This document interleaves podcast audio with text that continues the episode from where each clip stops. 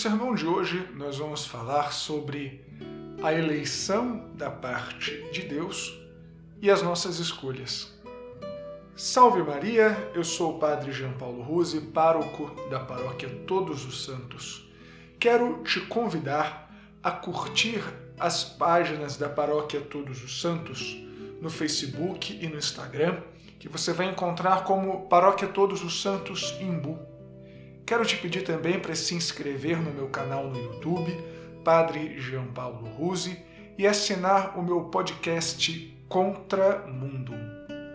Se você tem visto o valor no trabalho que nós estamos desenvolvendo nas redes sociais e também no trabalho apostólico da nossa paróquia Todos os Santos, quero te pedir para nos apoiar economicamente nestes dias de crise, mas que é necessário honrar os compromissos financeiros da paróquia, é necessário pagar os encargos sociais, os salários dos funcionários, cobrir as dívidas que foram contraídas antes da pandemia. Então, se você mantém renda, se for possível para você, faça um apoio econômico, faça uma doação para nossa paróquia. A conta bancária você pode encontrar com facilidade nas redes sociais. Nós celebramos hoje a festa do apóstolo São Matias, aquele que foi escolhido por Deus e pela Igreja para ser o sucessor do traidor Judas. De fato, as Sagradas Escrituras, quando narram a eleição de São Matias, traçam um paralelo entre a história de São Matias e de Judas.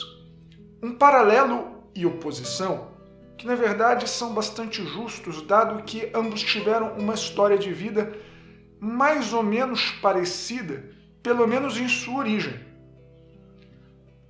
As Sagradas Escrituras narram, e também a tradição da Igreja confirma, que Matias era um dos primeiros discípulos de Jesus. Provavelmente se contava entre aqueles 70 que acompanharam Jesus desde o início, muitos deles que foram discípulos também de São João Batista. Assim como Judas, São Matias conheceu profundamente a pregação de Jesus, testemunhou muitos dos milagres de Jesus. Ou seja, ambos tiveram uma origem muito parecida. Ambos, inclusive, têm a sua morte relacionadas à história de Jesus Cristo. São Matias como mártir e Judas se mata é, por desespero após ter traído nosso Senhor Jesus Cristo. O que difere radicalmente a história de ambos personagens? Um se tornou santo e o outro é a única pessoa que nós temos certeza que está no inferno.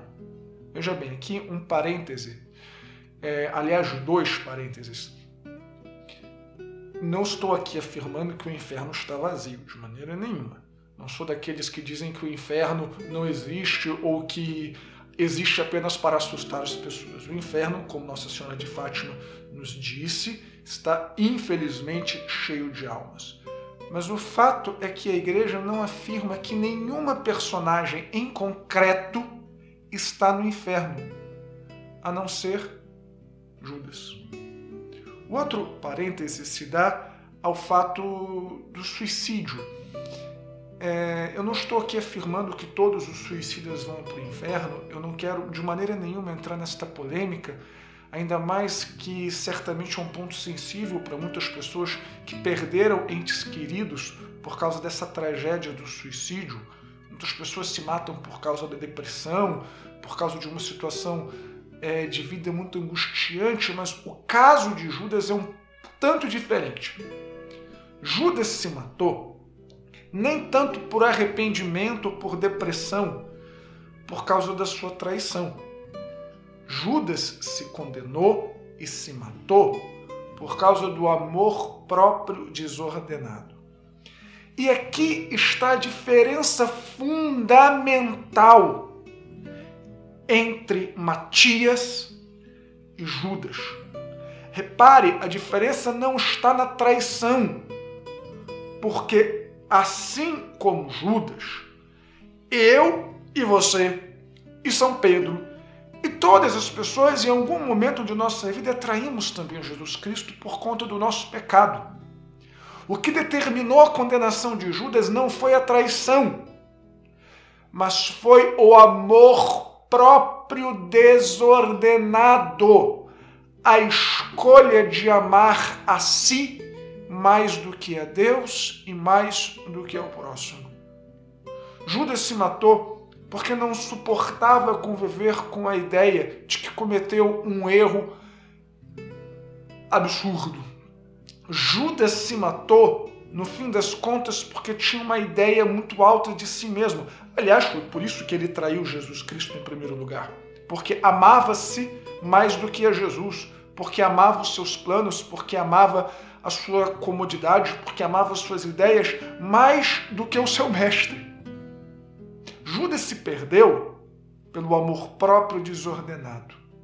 E Matias se salvou porque amava Deus e amava os outros. O amor, no fim das contas, é que determina o nosso destino final. Quem se ama mais do que a Deus e mais do que ao próximo se perde, independentemente de sua origem. E quem ama a Deus e ao próximo mais do que a si, se salva, independentemente de tudo o que acontece em suas vidas.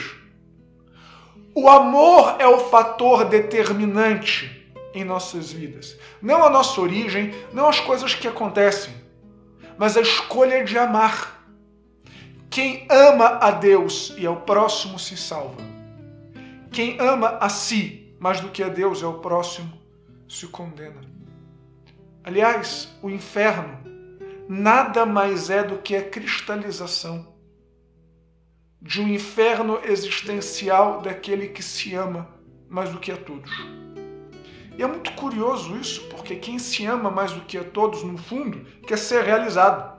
Mas tudo que, conte, tudo que consegue é um inferno existencial nesta vida e o um inferno eterno na outra.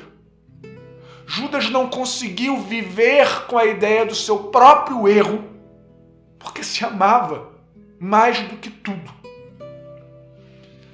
Então, meus filhos, que a intercessão do apóstolo São Matias, que o exemplo de São Matias, nos ajude a amar a Deus e os nossos irmãos. O amor é a realização da nossa existência. Tenha um dia muito abençoado com a proteção do apóstolo São Matias. Salve Maria!